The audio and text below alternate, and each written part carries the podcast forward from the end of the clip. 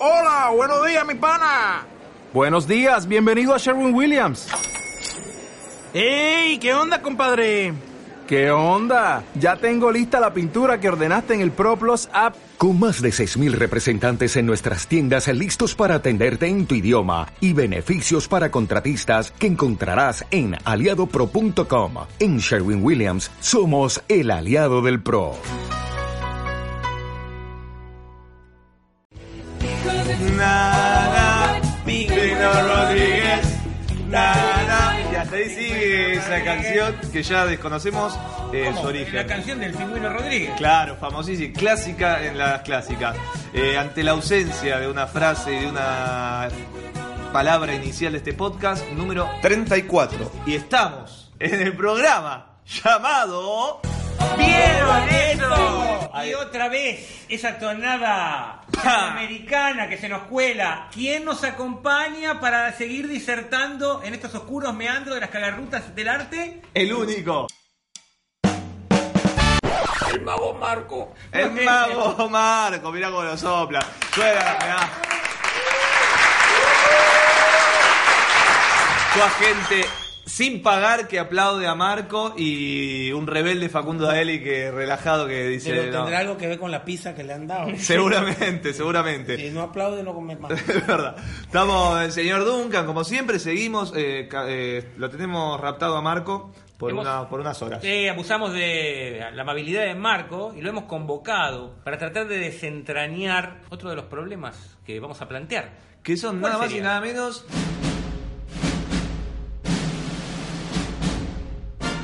los clásicos, pasado, presente y futuro. ¿Cómo la ves? Exactamente. Es pertinente esa presentación, ese título de la presentación, Nike. Gracias. Porque ha, habida cuenta de la rabiosa modernidad en la que vivimos, en que mucho desavisado, mucho estudiante moderno tiende a, no ya a pensar que no necesita estudiar los clásicos, sino hasta despreciarlos o desacreditarlos, ¿no es cierto? Nosotros creo que vamos a hablar a favor, no solo hablar a favor, sino vamos a quebrar un par de lanzas a favor de los clásicos. Para eso convocamos a Marco, que sabemos, un estudioso, un amante de los clásicos. Usted, Nike, es un joven frívolo, pero también moja en los clásicos. Y Merpín de Colegiales eh, también tiene su carrera. Sí, este experto en clásicos. Eh, Yo creo que los ambos dos aquí presentes. Sí. son eh, expertos en clásicos. A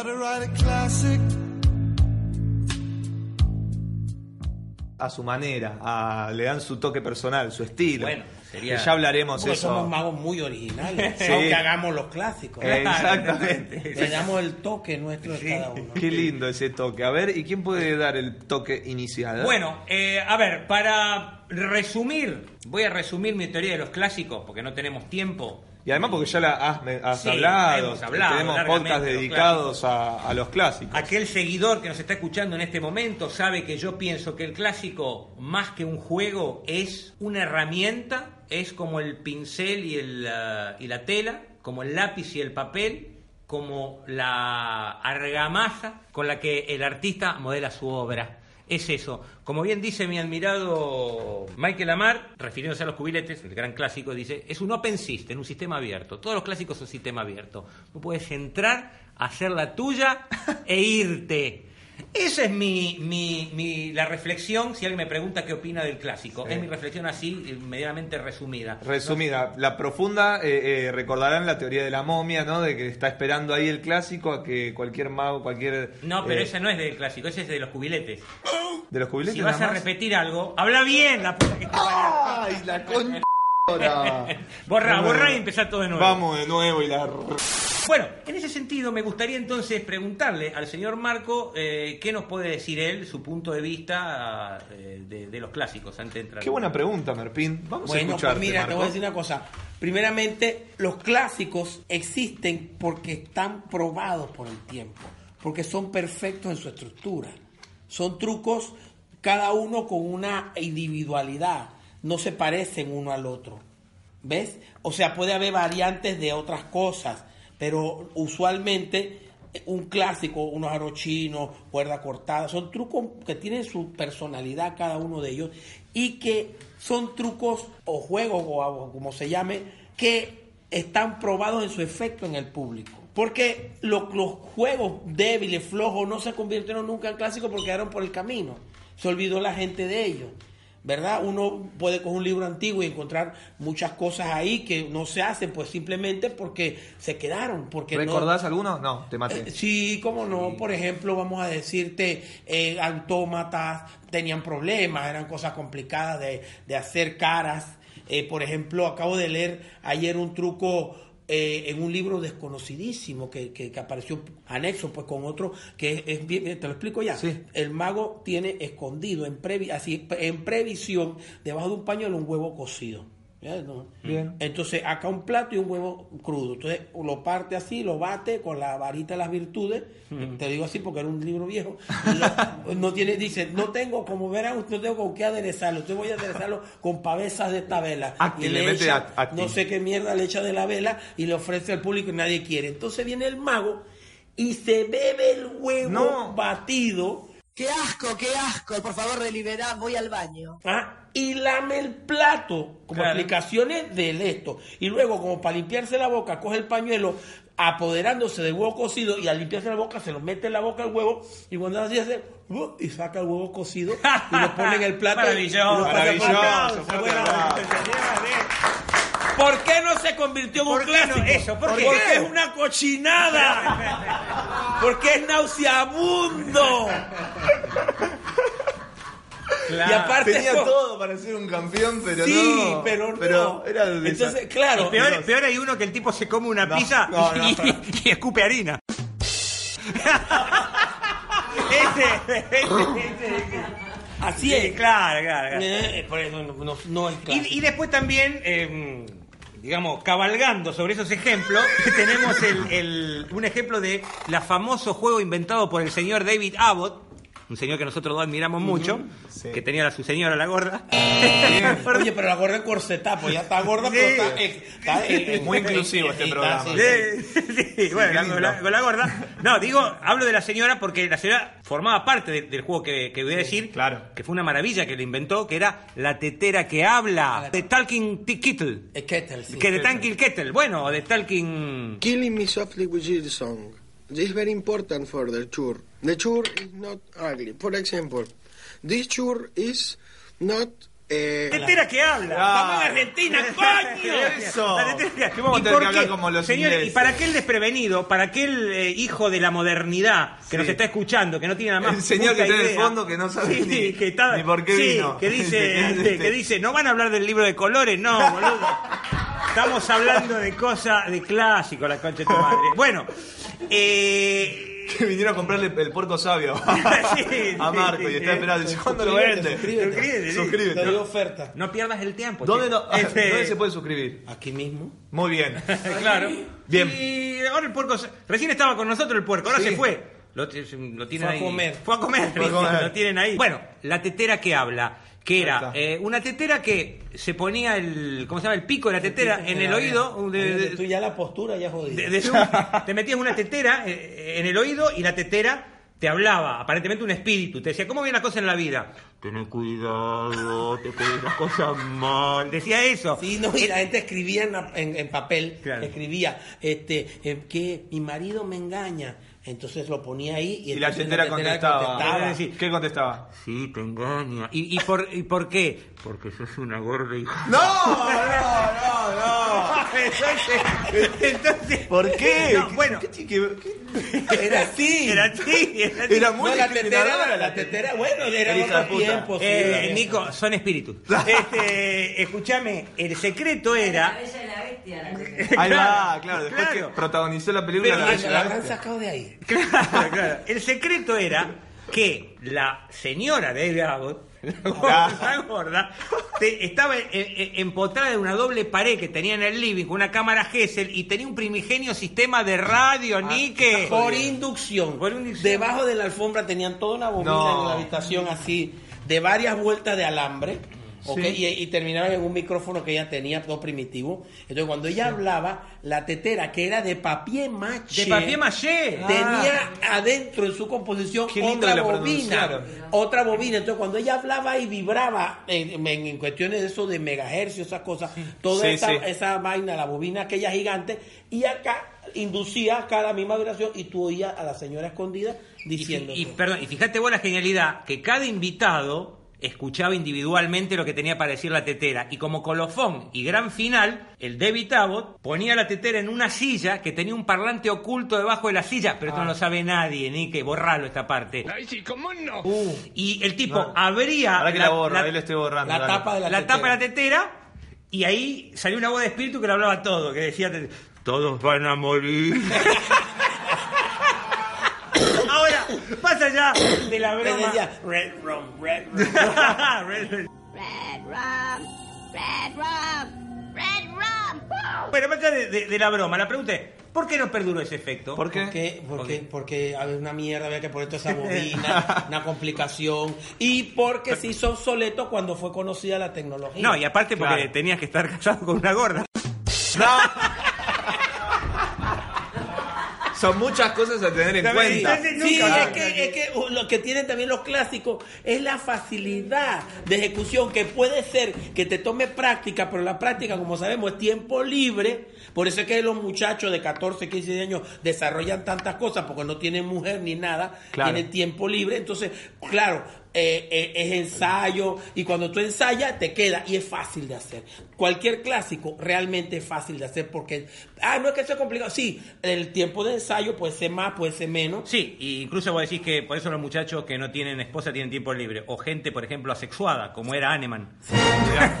claro. Tiene tiempo libre. está. Claro, claro, no interesaba el sexo.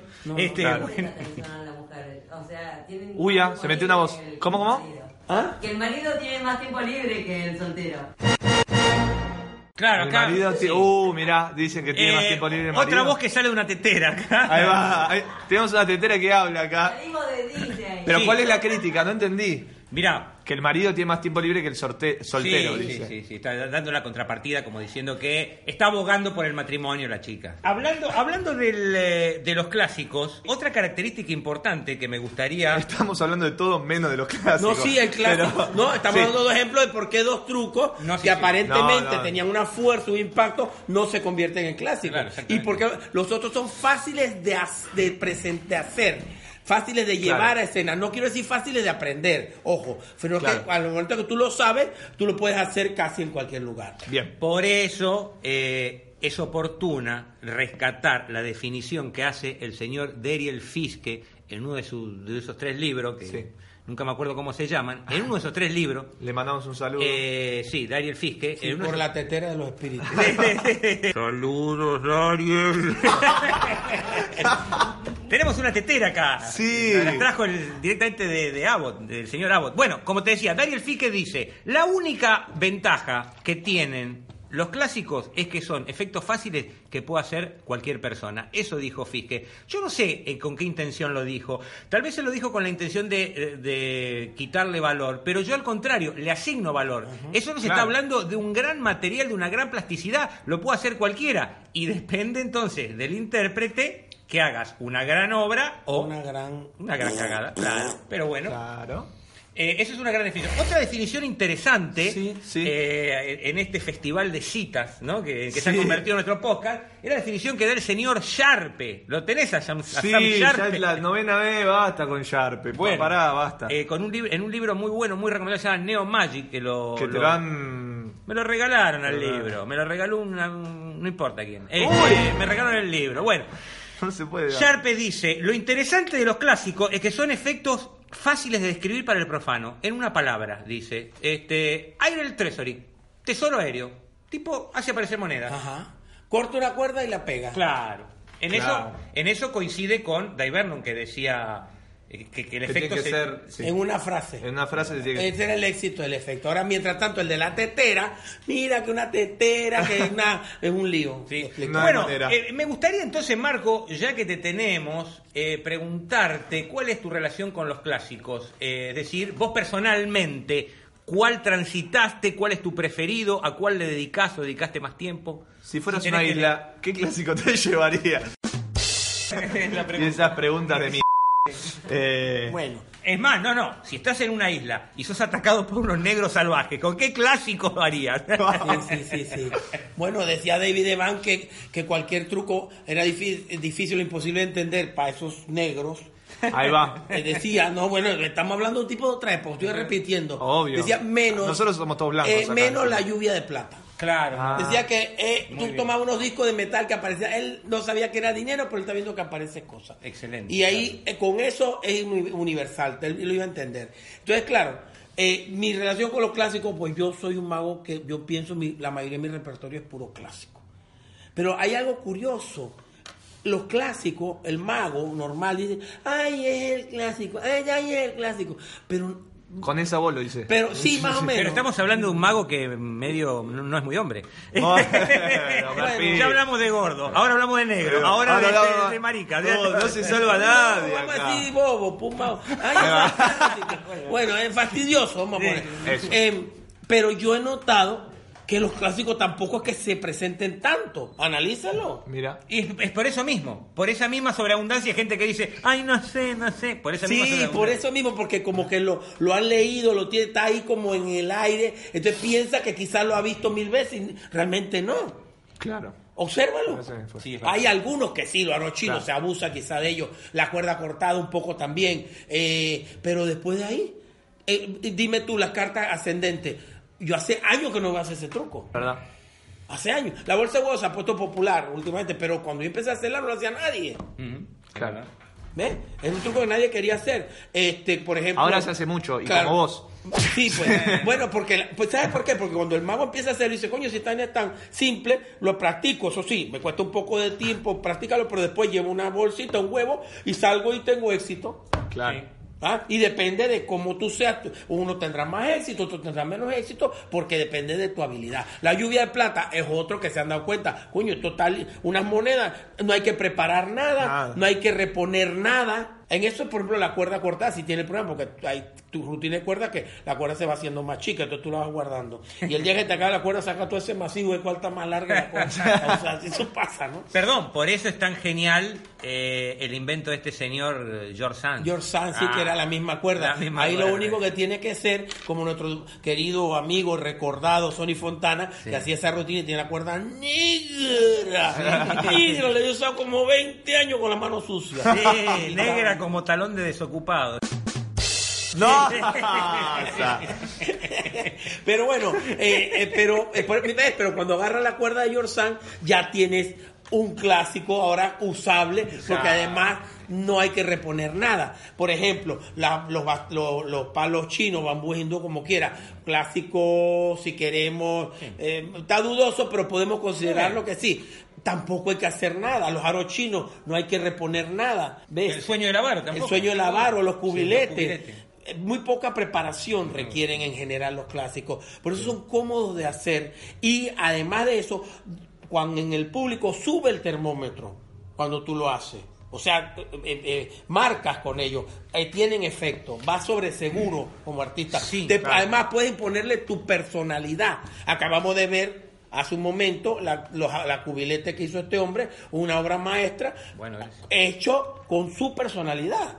Claro. ¿Verdad? Otro lo viene y lo hace de otra manera. Y otro lo hace de otra manera. Y hay grandes genios de los, de los cubiletes. Yo he visto a Daiverno, he visto a Michael Amar y muchos otros. Y él lo hace, pues vamos, que no se te para ninguno al lado cuando haga los cubiletes. Upa. Sí, eso es así porque la personalidad él la pone. Entonces, eso es lo que te Uy, justo permite. estamos planeando hacer a dúo. No. eso es lo que te permite los clásicos en general. Claro. ¿Eh? Bueno, aparte de agradecerte este elogio que lo atesoraré, eh, quiero decir que justamente el, el- el- el problema muchas veces, por ese pseudo desprecio o pseudo indiferencia acerca de los clásicos, me parece que es por una falta de compromiso, porque el clásico requiere mucho compromiso. Requiere, bueno, como todas las cosas, ¿no? Este, como dice Silvio Rodríguez, eh, debes amar eh, la arcilla que va en tus manos, ¿no es cierto?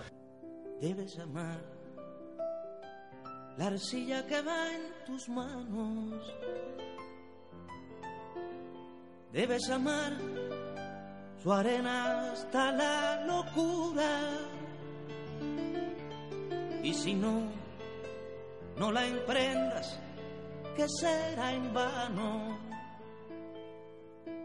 Solo el amor alumbra lo que perdura. Requiere compromiso, amor y sobre todo trabajo para poder extraer esa obra que está dentro de, de los clásicos, ¿no es cierto? Muy bien, allá la tetera, eh, nos- está- yo veo una tetera que está como saltando la tapita. ¿Quieren ¿Qué pa- preguntas? Tenía una pregunta. A ver si llega este audio. ¿Cuál es el consejo para el resto de la gente? Eh, ¿Cómo se reinventaría un clásico? ¿Cuál sería la clave para reinventar un clásico eh, en la página? Ok, en mi opinión es la presentación tuya. Por ejemplo, vuelvo a poner el ejemplo aquí del maestro Merpín. Eh, No hay que reinventar el truco en sí, hay que reinventar es cómo tú lo vas a hacer. ¿Ves? ¿Cómo lo vas a hacer tú? Por ejemplo, yo hago, bueno, pues aparte, hago la bolsa y el huevo, un truco, mm, de- vamos a decir, de mierda, porque lo es.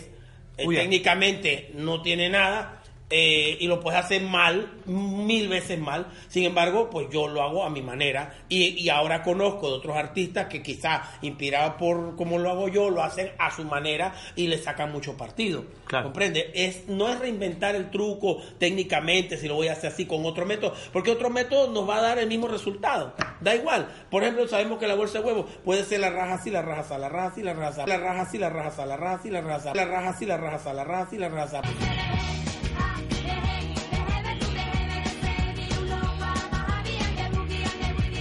Puede estar transparente, puede estar esto. El bolsillo más arriba, más abajo, más grande, más chico. Da lo mismo, al final da igual que está a la derecha o que está a la izquierda. Desaparece el huevo y desaparece el huevo y eso es todo lo que hay. Sí, señor. Y es uno el que, el que le pone el asunto. Incluso, digo, también que es algo que te he escuchado a Merpín decir, que es, si no le pone también funciona, que es lo que... Sí, eso también. Si no le pones, lo Sí. haces tal cual y por lo menos ya estás eh, No. en un estadio. Tiene una puntuación básica mínima que Claro, claro. Ma- Mal no vas a quedar. ¿eh? Claro. Como- Oye, cumplió el muchacho. Cumplió el muchacho, ¿no? cumplió. Es como la chica va a quedar conforme. O sea, Señor. es como. O el chico también, ¿o Sí. no? Bueno, Mira, si vas a empezar con groserías, me voy. Pero, eh, mm, no, e incluso otra ventaja que, que tiene el clásico, sí. que sería... mm, La última, porque Sí, ya no tenemos eh, tiempo. que de pronto hay rutinas disponibles para que el mago aprenda. Que la rutina de aros chino de Dai Vernon, que la rutina de cubiletes de Michael Lamar o mismo de Dai Vernon, que... La cuerda fin, cortada, la de San, la, la de Tarver, la la de- bolsa y huevo, qué sé yo, la de Ken Brook y La de- mía. y la de Marco, porque no, no, defendamos lo Porque nuestro no. primero, sí. Sí, la mía es mejor que la que No, por eso, no sí. ya, no, no, por la iglesia hemos topado. Claro, o sea, eh, defendamos lo nuestro, es verdad. Este, no, pero te quiero decir, hay ya rutinas institucionalizadas, ¿no es cierto? Tienes un punto de partida seguro para tú progresar, que fue lo que yo hice en el caso de la, de la bolsa del huevo, fue lo que yo agarré la de Boscar Sí. y ahí fui a lo largo del tiempo. Creciendo para arriba. Sí, Sí, vamos a decir. Y para terminar, me gustaría yo también contestar a la pregunta De la tetera. de esta oyente, pero no recuerdo cuál fue. Fue cuál es el modo de eh, Imprimirla. imprimirle. eh, Ah, mira, eh, te, te voy a, te voy a responder con un ejemplo personal, porque me, me- me toca muy de cerca esta pregunta. y y- y voy a- voy- voy a ver si, si lo puedo contar rápidamente. Ojalá. Y tiene como protagonista otro gran clásico, o yo diría un neoclásico como sería la bola zombie. No sé en dónde la ponés vos. Sí, neoclásico. Un neoclásico. neoclásico. Tal vez el último gran clásico. Sí. Inventado en el año 45 por el señor Joe Carson. ¿No es cierto? Bueno, la verdad que yo es un juego que vengo practicando hace mucho tiempo, desde, desde los 12 años. Ah, Eh, muchísimo. sí, sí. No, digo. se- de- prácticamente desde el origen nos aclara acá Mariano Leo Gómez. Carson se lo regaló, le dijo, "Tomá, tomá, este, este, este es para Este ti, para vos". este es para vos, nene. Bien, lo venís Sin a- embargo, sin embargo, vos que me tirás de viejo, yo te quiero decir que tengo mucha acti- actividad sexual. ¿Sí? Bueno, ahora no tanto porque no tengo internet. Pero tengo mucha- Bueno, la, la- eh, la bola zombie. En aras de poder entender cuál de verdad era el espíritu del juego, Porque eso es eh, un consejo que yo debería dar. Para entender un juego tenés que tratar de entender cuál es su verdadero espíritu. Parece una tontería o una verdad de perogrullo lo que estoy diciendo. Pero la mayoría de la gente hace juego sin entender de verdad cuál es su espíritu. Para imbuirme más en ese. en, el- en lo que era la bola zombie, le pedí a mi gran amigo Pablo Sanata que me prestara el libro de la vida de Joe Carson para in- interiorizarme en la vida del, del, del- del autor.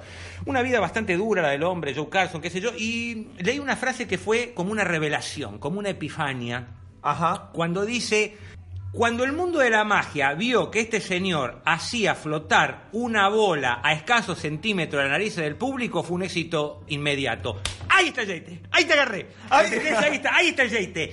Eh, ahí está el espíritu de la bola zombie, ¿te das cuenta? Que se puede recrear el famoso juego mítico de la bola que flota a escasos centímetros. Ese fue el éxito. Y a partir de eso me preocupé que en mi rutina de bola zombie hago, hago eso. Bajo a platea, se lo muestro a un cristiano muy de cerca y es el éxito del, del número. ¿Por qué? Porque esa frase me reveló cuál era el espíritu del juego. Pues bien, pienso que siguiendo ese camino... Yo no sé si vas a poder eh, encontrarle tu versión personal o como dijiste vos, pero vas a poder llegar a algo mucho más interesante, que es al, al verdadero espíritu del juego. Y pienso que eso aún mejor que tu versión personal. Sí, señor.